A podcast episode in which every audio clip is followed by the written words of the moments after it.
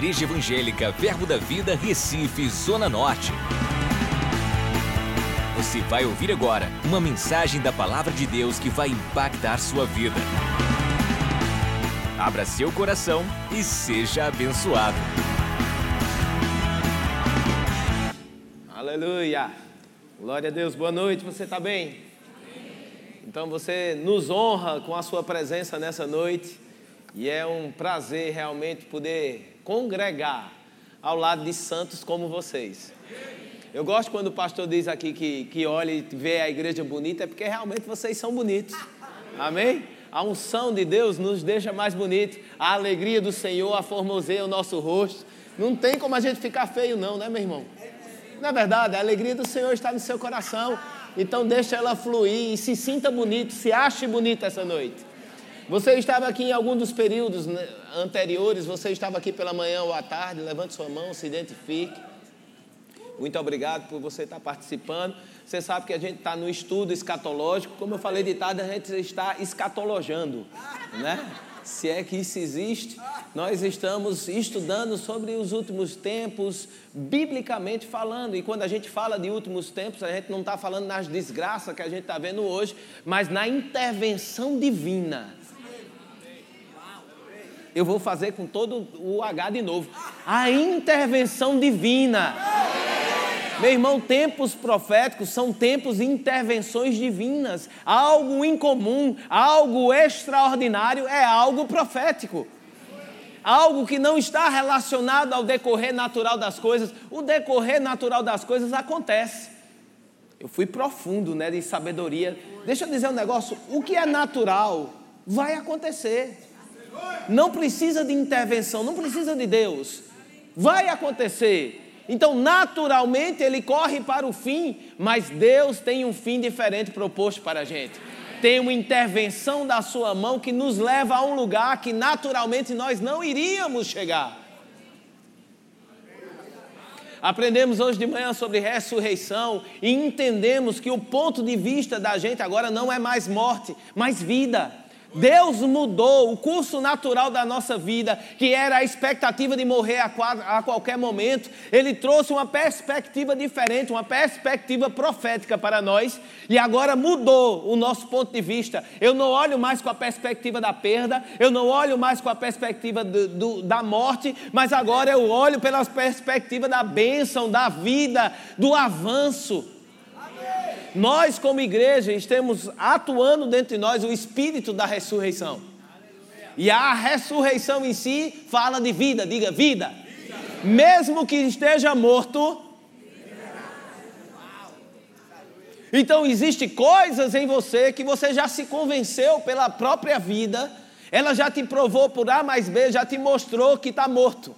Mas foi Deus que falou para você, e Ele está dizendo hoje à noite o que disse hoje de manhã: não desiste, o espírito de ressurreição está sobre você, e ainda que esteja morto, vive.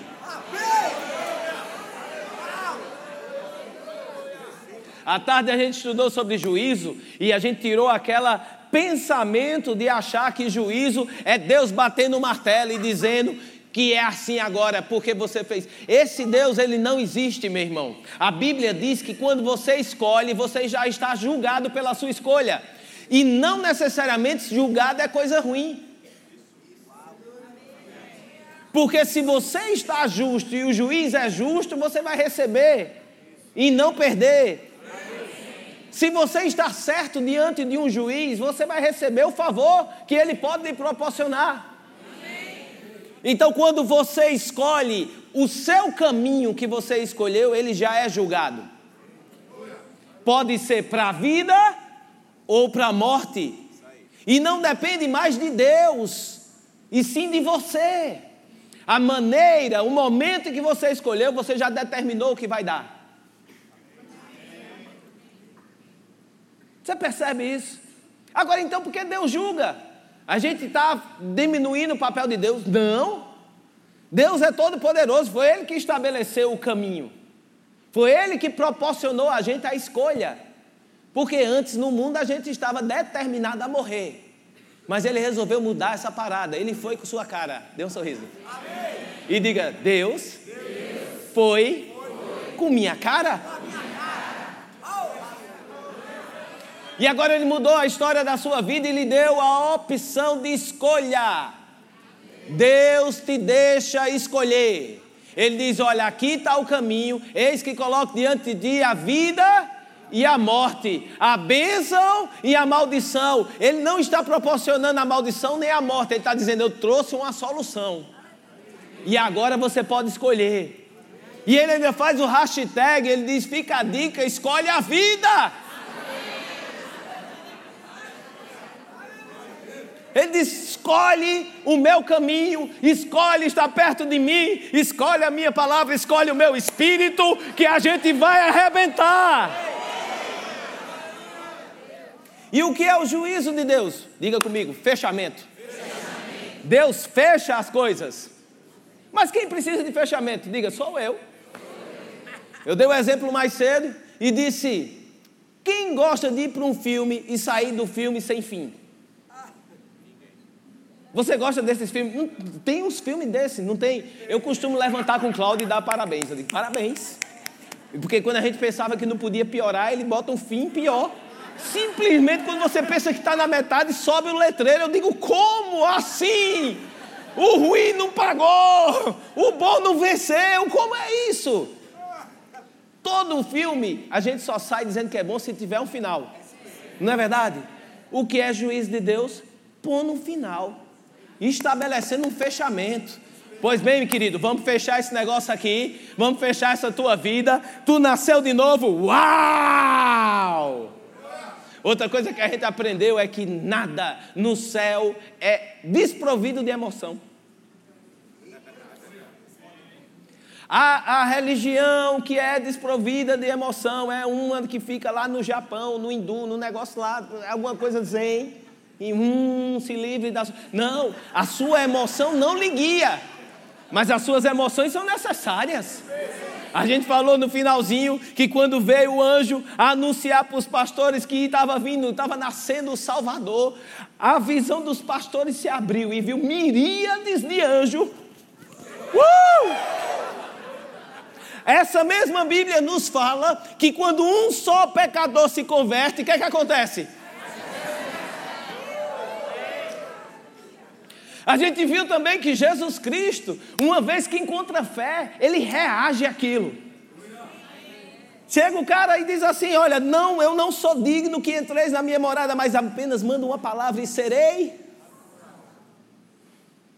O meu servo vai ser salvo com a palavra. E Jesus, quando olha para aquilo, ele podia ter guardado, ter dito para os discípulos, bem caladinho, dizendo: Irmãos, varões, tamanha fé daquele rapaz.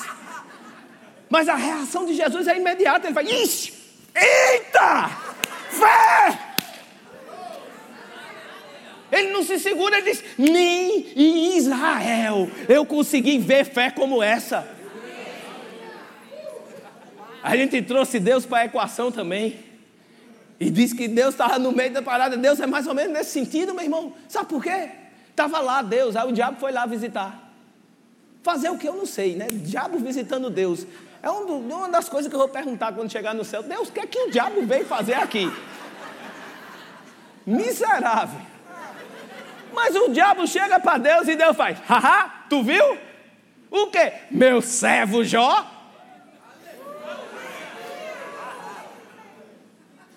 Eu não sei se para você, meu irmão, mas para mim isso é som de festa. Agora imagina no dia do fechamento da tua conta. Tu entra no tabernáculo do juízo, onde você vai receber galardão para entender, assista. Que você vai lá para receber galardão, já tem anjo em tudo que é lugar fazendo uh, uh, uh, uh, uh, uh, uh. Jesus abre o rolo dos teus feitos, começa a ler e diz: Fiz fé, eu vi fé aqui, toma galardão, menino, toma galardão. E Deus se ajeitando no trono, fazendo.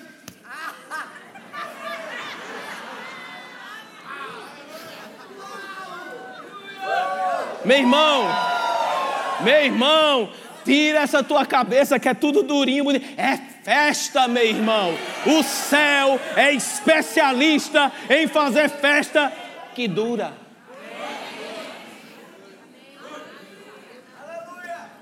E a gente se alegrou, celebrou, e agora à noite chegou o momento. E vamos falar de arrebatamento.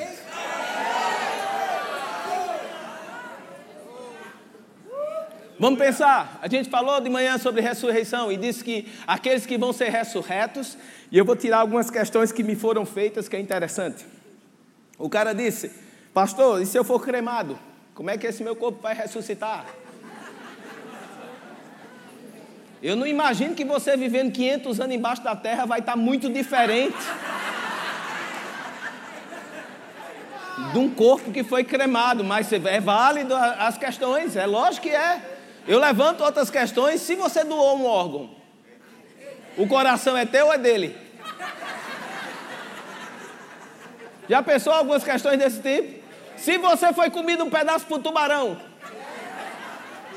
como é que, como é que, percebe que é válido o questionamento? Meu irmão, não interessa o estado e onde está, em que parte está, em que buraco está. Não importa se você morreu até no espaço, Deus vai lá, recupera e restaura. Pode assinar doação de órgão, pode ir seu figo para onde quiser. Mas ali Deus vai restaurar e vai trazer de volta tudo para o que pertence, no lugar que pertence. E o seu corpo vai ser glorificado. Mas nessa questão da glorificação fica um problema. E nós que estivermos vivos? Interrogação? Deus mata nós para ressuscitar? Vamos entender um pouco melhor vendo a Bíblia? Aperta o cinto de segurança e vamos viajar. Tito no capítulo 2, Tito capítulo 2, verso 11, Tito 2, 11.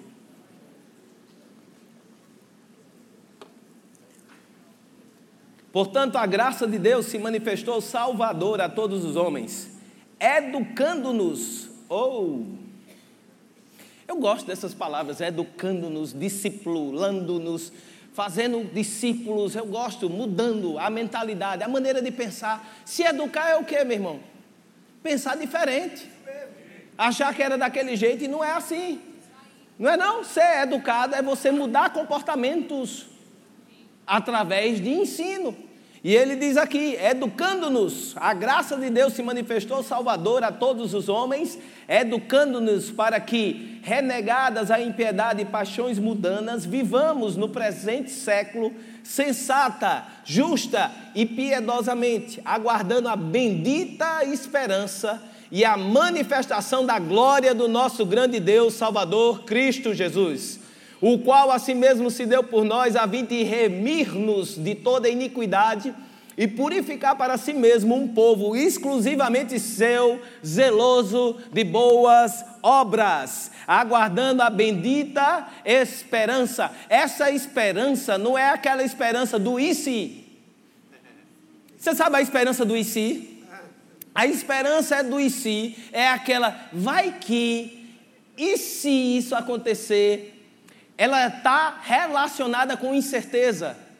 É, não, essa coisa é incerta, mas eu mantenho dentro de mim a esperança. A esperança de um dia o Brasil ganhar alguma coisa com aquele time. Essa é uma esperança do em si. E bota em si nisso. Não é verdade? Então, dentro desse contexto, essa esperança não é essa esperança. Essa esperança é de expectativa. A esperança de algo pode acontecer a qualquer momento, diga iminência. A qualquer momento, a glória de Deus é manifesta com a volta de Jesus. A qualquer momento pode acontecer. Existem alguns estudiosos bíblicos que ele fala, e eu vi isso numa, numa Bíblia de estudo, que são ótimas, meu irmão, mas não vá todo totalmente naquela que li, veja outro. Veja sempre muitas referências. Não agarra a primeira, a primeira nota de rodapé de Bíblia e agarre aquilo ali e deixa aquilo como verdade. Procure outras referências, escute, estude. Veja outras versões, vê se está na, na linha. E tem um autor desse que eu gosto particularmente, e ele dizia que o maior erro dos apóstolos era pensar que Jesus voltaria no seu tempo de vida. Mas isso não é um erro, meu irmão. É o estilo de vida do crente. A gente deve viver o nosso dia na expectativa que ele vai voltar no próximo minuto. A consciência da iminente volta de Jesus nos mantém no eixo. A qualquer momento Jesus pode voltar. Eu dei o um exemplo mais cedo de manhã e disse: se o pastor Humberto bater na sua porta, de surpresa, que corre, corre vai ser. Menino, segura o negócio, guarda aquilo ali, joga aquilo naquele outro lugar, ajeita esse negócio, vai menino, corre. Você bota até a cachorra para trabalhar antes dele entrar. Para deixar a casa arrumada, meu irmão. E ele poder ver alguma coisa arrumada, porque você não esperava aquilo. Mas se o pastor Humberto morar na sua casa, você sempre vai deixar ela arrumada. A consciência que Jesus pode voltar a qualquer momento é a consciência dele voltou. Ele disse: Caramba, tu voltou, Jesus! E não, eita, deixa eu me arrumar. Não tem mais se arrumar. Quando ele voltar, já é. Então, viva a sua vida como os apóstolos viveram, e esperando ele voltar a qualquer momento. A Bíblia fala, e a gente vai ler, da trombeta que vai tocar. E eu teve um tempo que eu estava estudando isso, estudando isso, estudando isso, que até as trombetas ficavam assim, não podia ter uma buzina de caminhão. Fazia muito! A minha primeira olhada era para cima e depois eu via, não, não é lá, então é aqui. Eu vou ver se eu não sou atropelado pelo caminhão. Por quê? A qualquer momento a trombeta toca. A minha expectativa é que eu escute a trombeta. Não, vai ser bom todo o resto. A gente se encontra com Jesus nos ares, a gente vai ver mas eu quero escutar a trombeta. A expectativa gerando uma maneira correta de viver nesse presente século. Se você tem a expectativa iminente da volta de Jesus, você vai viver nesse século da maneira correta. Eita, Jesus pode voltar agora. Eu não vou responder como esse aí merece. Não, meu irmão, porque tem gente que é ousado mesmo e aparece na frente da gente, se brincar, bota o dedo assim, balançando na sua cara. E você faz, meu Deus. Tem que se controlar. Mas aí você, não, mas Jesus pode aparecer no momento que eu der a resposta. E você muda o que você ia falar. Deus te abençoe. Ó filho amado de Jeová.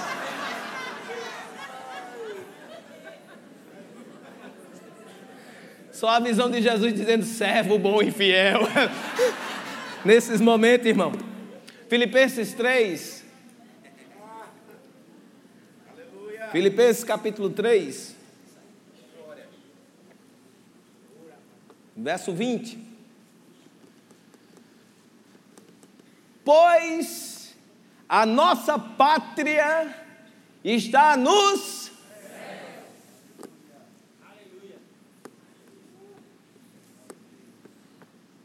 de onde também aguardamos o Salvador, o Senhor Jesus Cristo, o qual transformará o nosso corpo de humilhação para ser igual ao corpo da sua glória, segundo a eficácia do poder que ele tem de até subordinar a si todas as coisas. A gente no culto passado, e você vai voltar para escutar quando chegar em casa, se você não estava aqui, a gente leu e mostrou como é o Jesus de agora. Jesus agora não é o Jesus da cruz, o Jesus agora não é o Jesus que andou com os apóstolos antes de ascender aos céus, o Jesus agora é aquele que tem o sol no rosto, os olhos de fogo, as vestes talares, o cinto, a cinta de ouro. Esse é o Jesus que nós servimos. E segundo ele é, nós seremos. O corpo que ele tem, nós teremos. Lembra de 1 Coríntios capítulo 15 que vimos de manhã? E ele fala: se semeia a corrupção que é o nosso corpo e se colhe a incorrupção. Um corpo que não cede mais aos prazeres, um corpo, um corpo que não cede mais à doença, um corpo que não cede mais à fraqueza, um corpo que não anda, voa, um corpo que parede não faz a gente parar, a gente passa por ela, um corpo que eu vou poder andar de moto. Porque eu só tenho coragem de andar de moto de novo depois que eu já vi nas emergências, quando eu tiver o corpo glorificado. Temos desejos do milênio. Meu milênio é andar numa moto, sem o risco de cair e me quebrar todo. Você entende isso? O corpo glorificado que Jesus tem, nós teremos também. Essa é uma promessa bíblica. Então, assim como ele é, nós seremos. 1 Coríntios 15. 1 Coríntios 15, verso 50.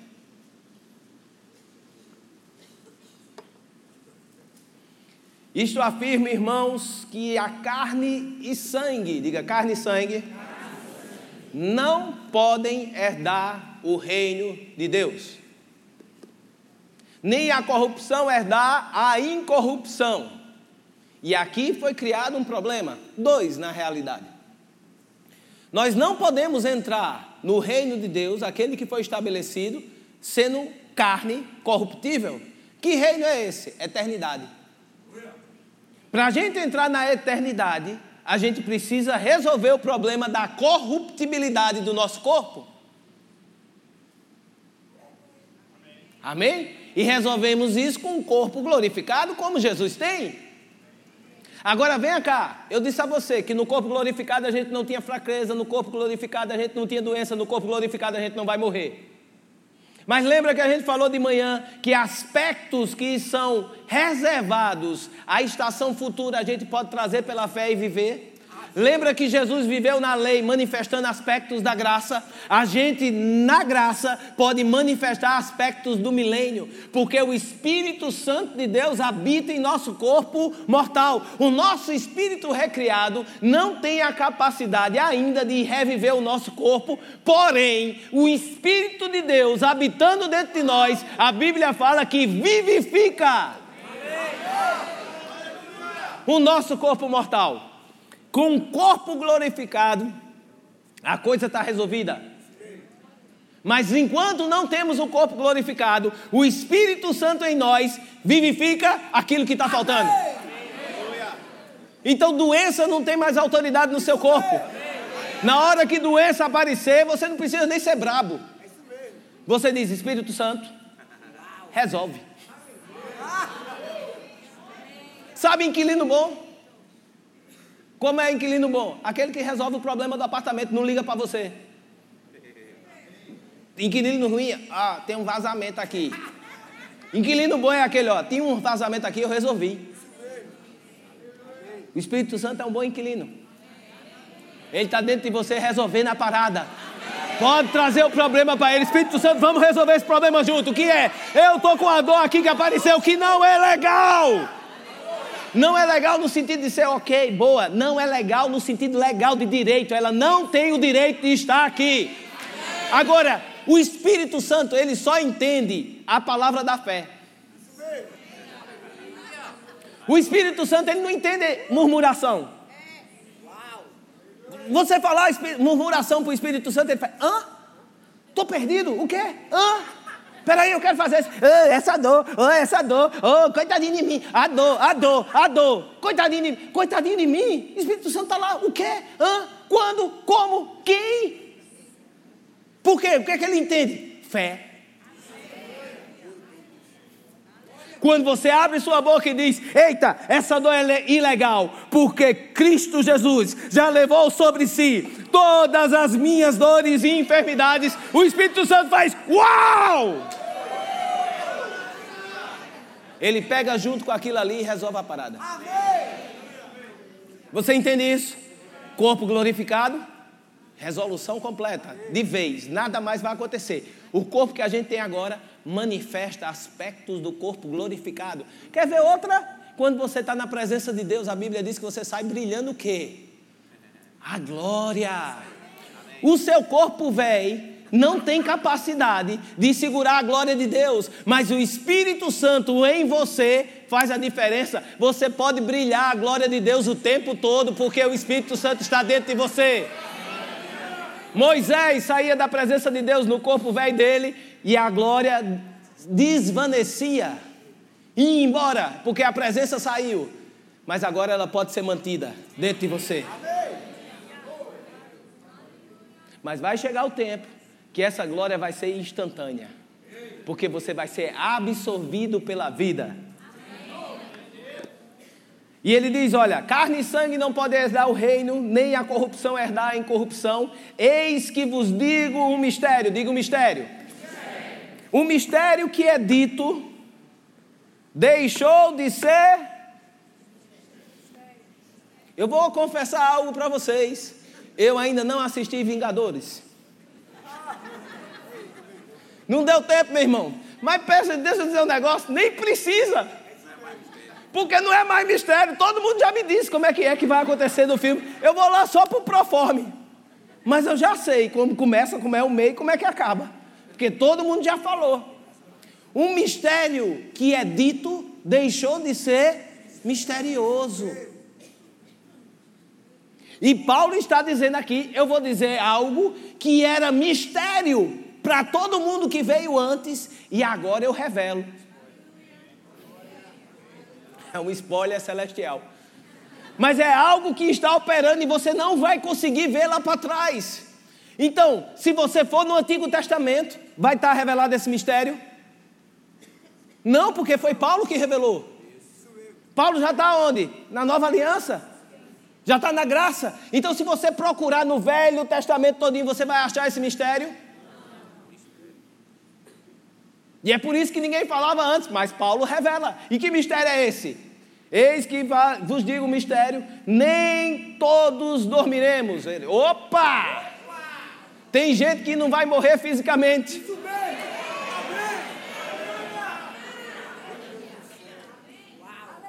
Eu imagino nos céus uma conversa de cristãos, uma roda de conversa, e eles conversando. Não, eu morri na arena dos leões. Os caras, oh, meu Deus, um mártir de Jeová. E você, não, eu fui crucificado de cabeça para baixo. Oh, um mártir de Jeová. E às vezes, não, eu escorreguei, meti a cabeça no chão e morri. Oh, um leso de Jeová. Mas a roda vai passando e tu calado, meu irmão.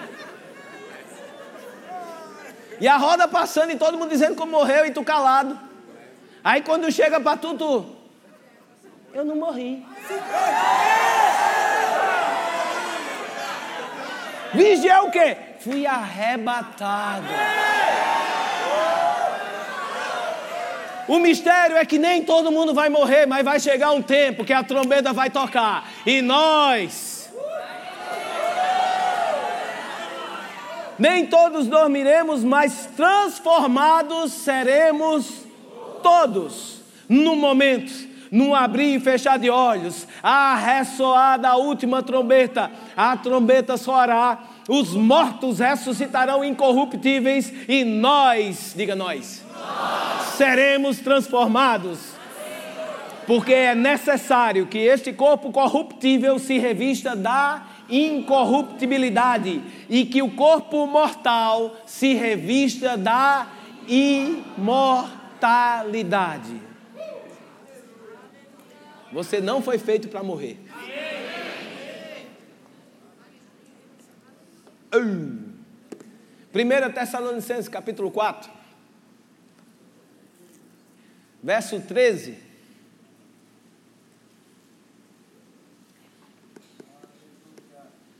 Não queremos, porém, irmãos, que sejais ignorantes e essa palavra é um pouco, um pouco pesada para nós, porque ignorante aqui é meio que um, um, não é palavrão, mas é uma ofensa forte. Você no Nordeste chamar alguém de ignorante, você está dizendo coisa ruim. Né? Você chamar o matuto do interior, você é ignorante. Ele diz, rapaz, o que, é que você está dizendo comigo? Embora que ele seja. Né? Mas esse aqui não é ignorante bruto. Esse ignorante aqui é não saber as coisas. Paulo diz sobre determinados assuntos, e são poucos, outro deles é sobre o dom do Espírito, que ele deseja que nós não fiquemos a par dessas coisas. São assuntos que estão relacionados à nossa vida, à nossa aliança, à época da graça, e nós precisamos estar bem atentos a essas coisas. E ele diz: Olha, não quero que você fique a par a respeito daqueles que já dormem, para que não vos entristeceis como os demais, que não têm esperança. Pois se cremos que Jesus morreu e ressuscitou, assim também Deus, mediante Jesus, trará em sua companhia os que dormem. Ora, ainda vos declaramos por palavra do Senhor Isto nós, os vivos, diga de novo, nós, nós. os vivos, os que ficarmos até a vinda do Senhor, de modo algum precederemos os que dormem, porquanto o Senhor mesmo, dada a sua palavra de ordem, ouvido a voz do arcanjo e ressoada a trombeta,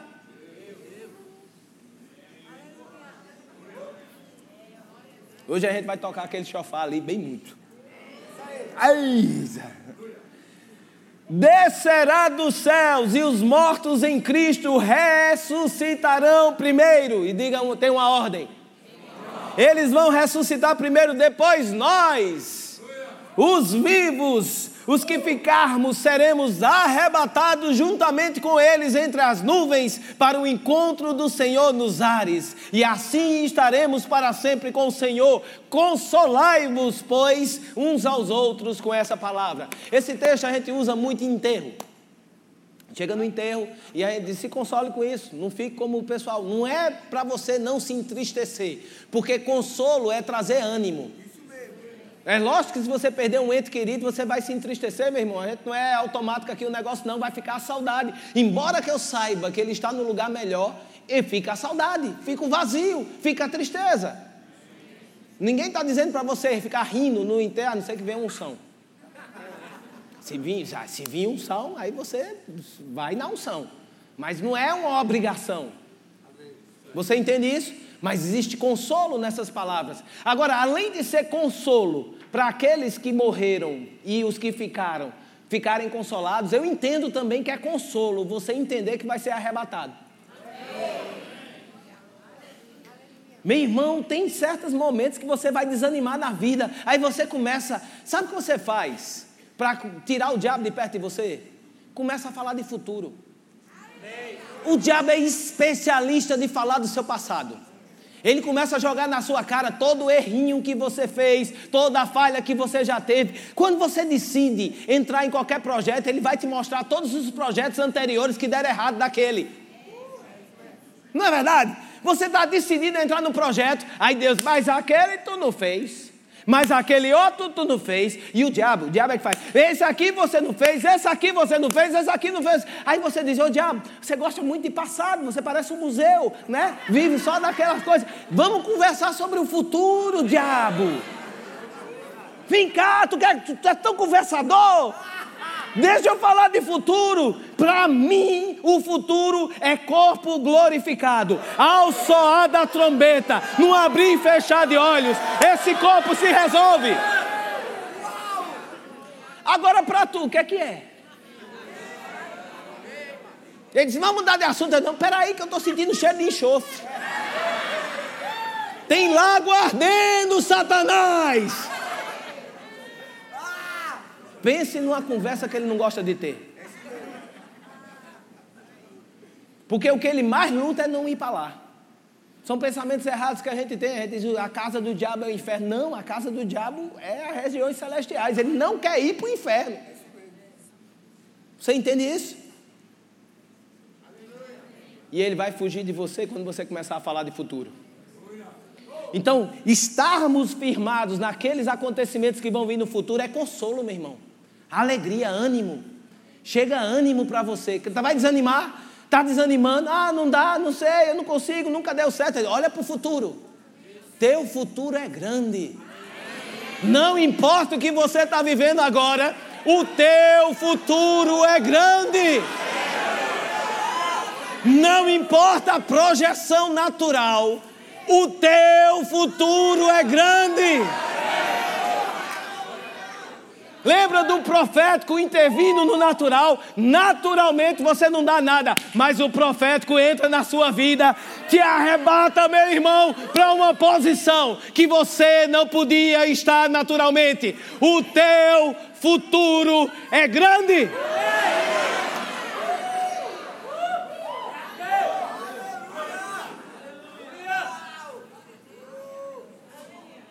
Segunda Coríntios, capítulo 5. Verso 1.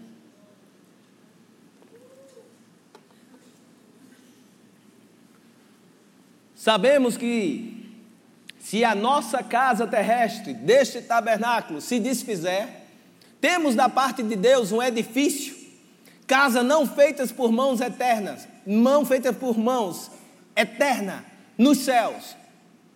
E por isso, nesse tabernáculo, gememos aspirando por sermos revestidos da nossa habitação celestial.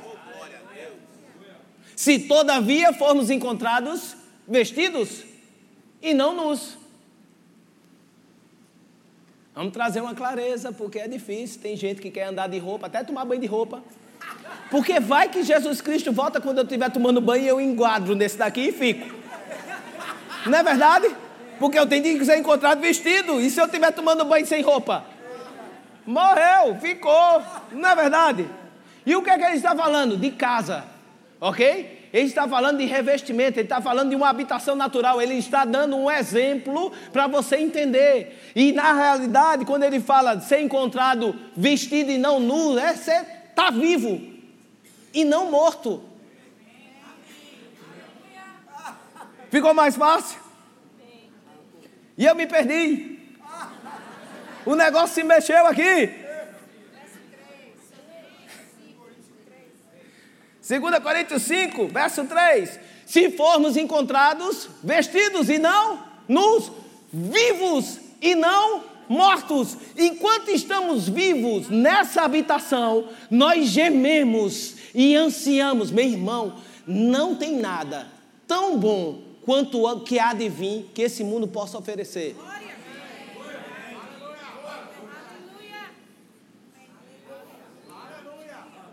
Entenda, entenda, nós somos satisfeitos com tudo que temos. A satisfação é bíblica, a conformação não. Um crente paralisado por conformidade é um crente que não está permitindo que o profético atue na sua vida. Não se conforme. Não seja ingrato. Não viva insatisfeito com o seu dia hoje. Graças a Deus, eu gosto desse exemplo. O pastor Humberto sempre nos dá. Graças a Deus pelas pernas. Porque se não chegar um ticket, uma passagem de ônibus, a gente vai andando.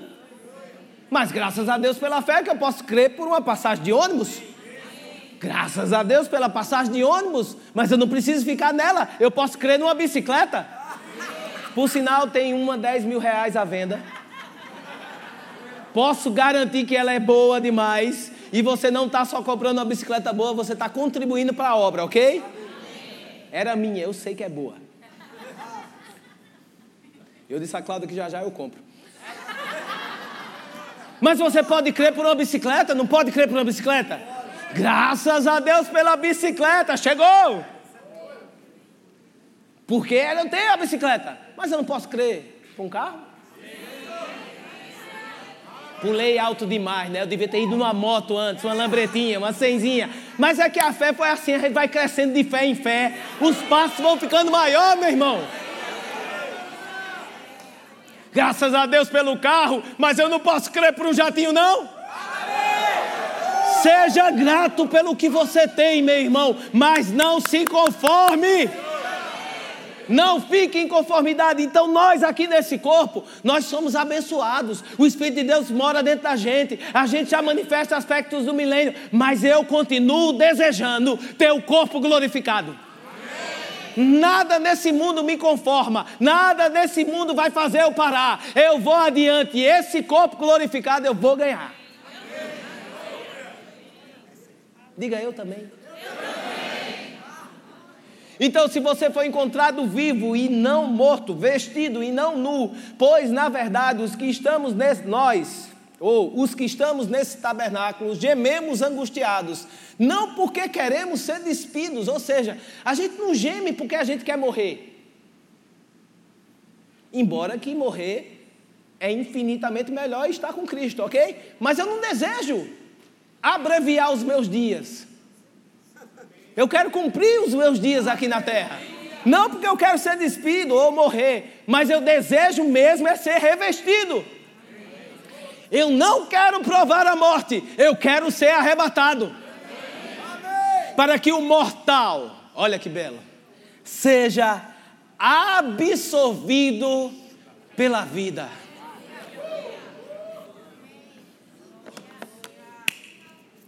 Meu irmão, eu me empolgo demais com isso. Sabe por quê? Qual é o ritmo natural da vida do ser humano? Qual é, qual é o dito popular mais famoso? Pastor, a única coisa certa que a gente tem na vida é a morte. Quen, quen, quen. Não vale para a gente, meu irmão. A perspectiva da gente mudou. A gente não vive caminhando para a morte. A cada dia eu morro um pouquinho. A gente morre um pouquinho. Essa é uma perspectiva natural que não tem a vida, mas a nossa perspectiva. A cada dia eu estou mais vivo. Porque eu estou caminhando para um corpo glorificado.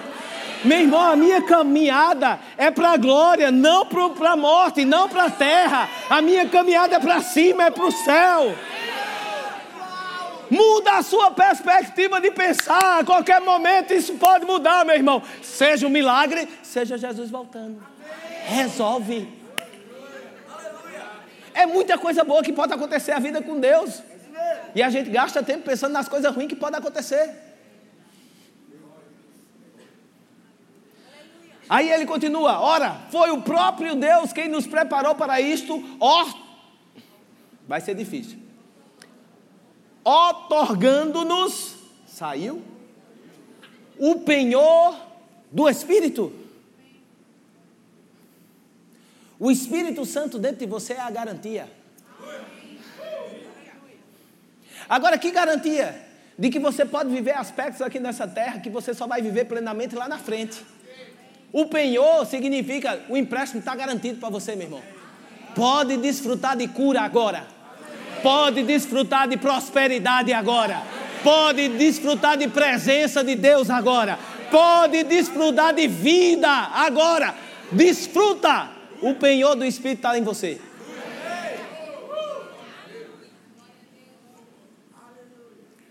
A grande questão é saber que a gente vai ser arrebatado, a gente sabe. Que Jesus vai voltar e pegar a sua igreja, a gente sabe.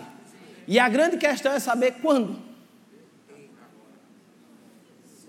E todo mundo disse que aquela foto que estava minha ali era a cara de quem sabia o dia que Jesus ia voltar. E chegou a hora! Depois dos comerciais. Quando isso vai acontecer, meu irmão? Existe uma algo profetizado, e isso está no livro de Daniel, capítulo 9, e não dá para a gente falar sobre isso aqui. E mais uma vez eu vou fazer propaganda do Rema. Você rema e você vai saber. No rema a gente vai ver um bocado sobre isso, que fala das 70 semanas de Daniel. Eu não acho que isso não é nem material para a gente ficar vendo em igreja. Pode fazer um curso separado para fazer no rema para estudar, eu acho que é legal. Mas em termos práticos para a nossa vida, do dia a dia, ela seria tempo perdido que a gente poderia estar ensinando coisas práticas para você viver lá fora. Agora está na palavra e é profético. Amém? E vale a pena a gente entender. Então, as 70 de semana de Daniel a gente vai deixar bem quietinha lá no capítulo 9 de Daniel. Se você quiser, você pode ler. E a gente vai extrair algo profético dela, que é o tempo chamado de tribulação. São sete anos que estão estabelecidos, onde a ira de Deus vai ser derramada sobre a terra. Contra toda iniquidade, Deus vai derramar a sua ira. O que é isso? Fechamento. Juízo proferido, juízo estabelecido é fechamento. A Bíblia fala que lá em Enoque, Enoque, em Judas, no capítulo 1, no verso 14, ele diz que Enoque já falava que Deus ia vir e estabelecer o juízo para deixar convicto as pessoas que realmente ele existe e que eles estão lá porque merece. A Bíblia também fala a respeito de uma visita meio esquisita que Jesus fez no abismo. Ele, quando desceu lá no inferno, ele visitou os espíritos que estavam presos e pregou para eles, não salvação, mas para mostrar que Deus tinha a solução e ele era a solução de Deus manifesta. Está vendo o que foi profetizado? Está aqui, sou eu. E agora, cada espírito que está preso lá sabe que está preso e sabe que Deus é Deus. Então vai existir esse período de sete anos e você vai ficar só com isso. Não vou lhe explicar o porquê. E se você quiser. Sete anos da profecia das 70 semanas de Daniel que ainda vai ser vivido aqui na terra. E existem várias linhas de pensamento, e todas elas baseadas na Bíblia, só que com mania, maneiras de interpretação diferentes.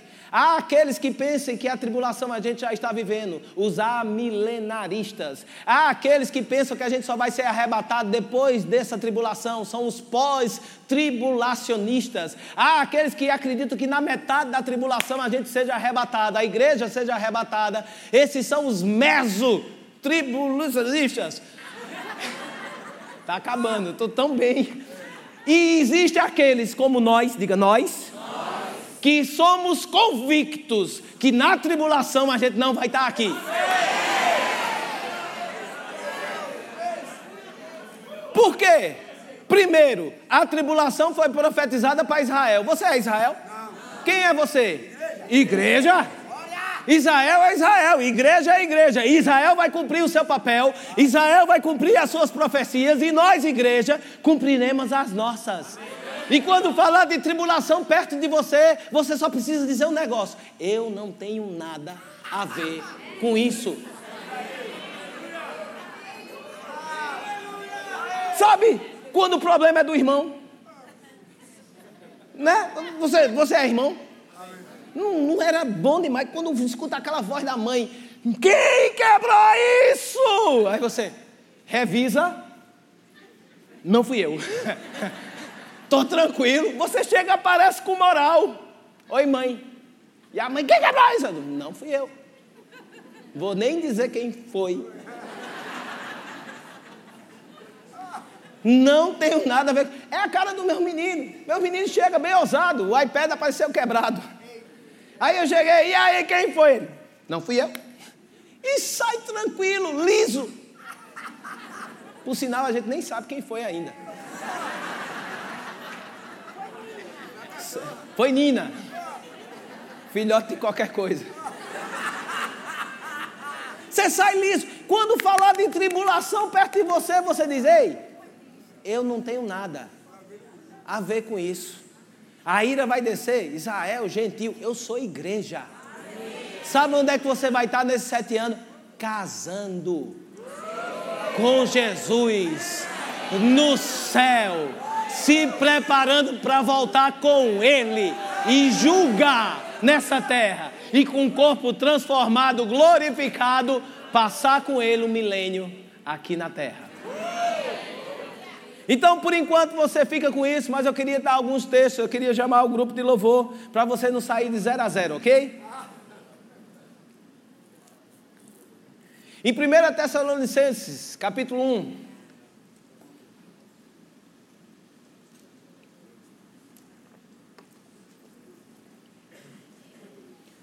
1 Tessalonicenses capítulo 1, verso 10 diz: E para guardares do céu o seu Filho, a quem ressuscitou dentre os mortos, Jesus, que nos livra da ira vindoura.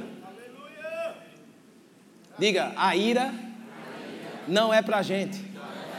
Por quê? Por causa de Jesus. Tem um sorriso bem grande. Jesus. Antes de Jesus era um negócio, meu irmão. Depois de Jesus, o negócio mudou. E agora, por causa de Jesus, ira não é para você.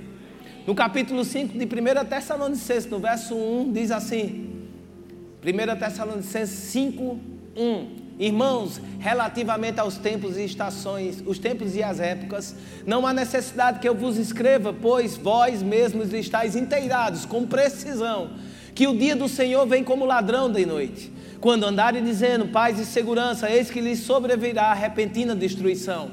Como vêm as dores de parto para quem está a dar a luz e de nenhum modo escaparão. Se, se acabasse aqui, a gente estava perdido. Mas tem o verso seguinte. E o verso seguinte começa com mais.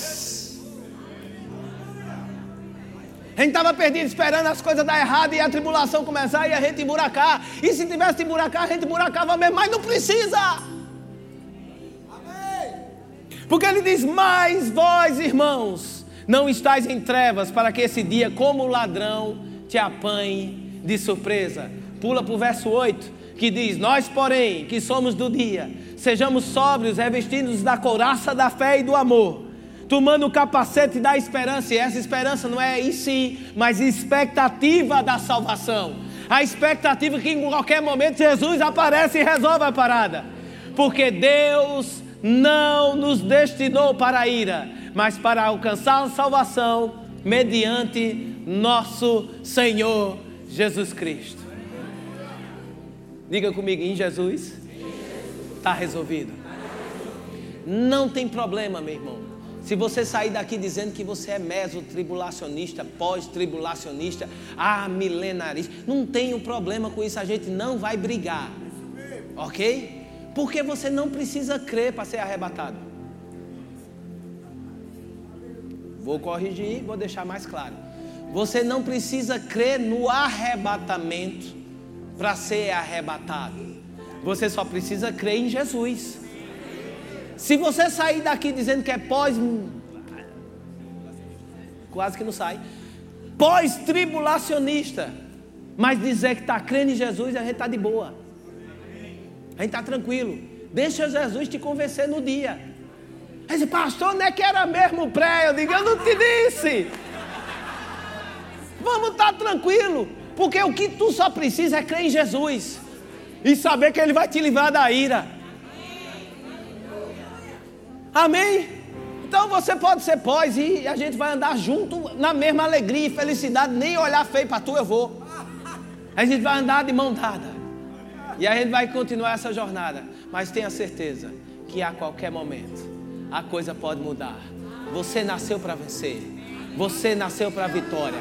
O teu futuro é grande. O teu futuro é grande. Seja ele profético, seja ele em manifestação da sua fé, o teu futuro é grande. Você nasceu para a vida. Você nasceu para o espírito de ressurreição, reviver coisas. Você nasceu para a justiça de Deus. Você nasceu para a bênção do Senhor. Você nasceu para andar com Ele. Você nasceu para estar na frente dEle, na Sua presença.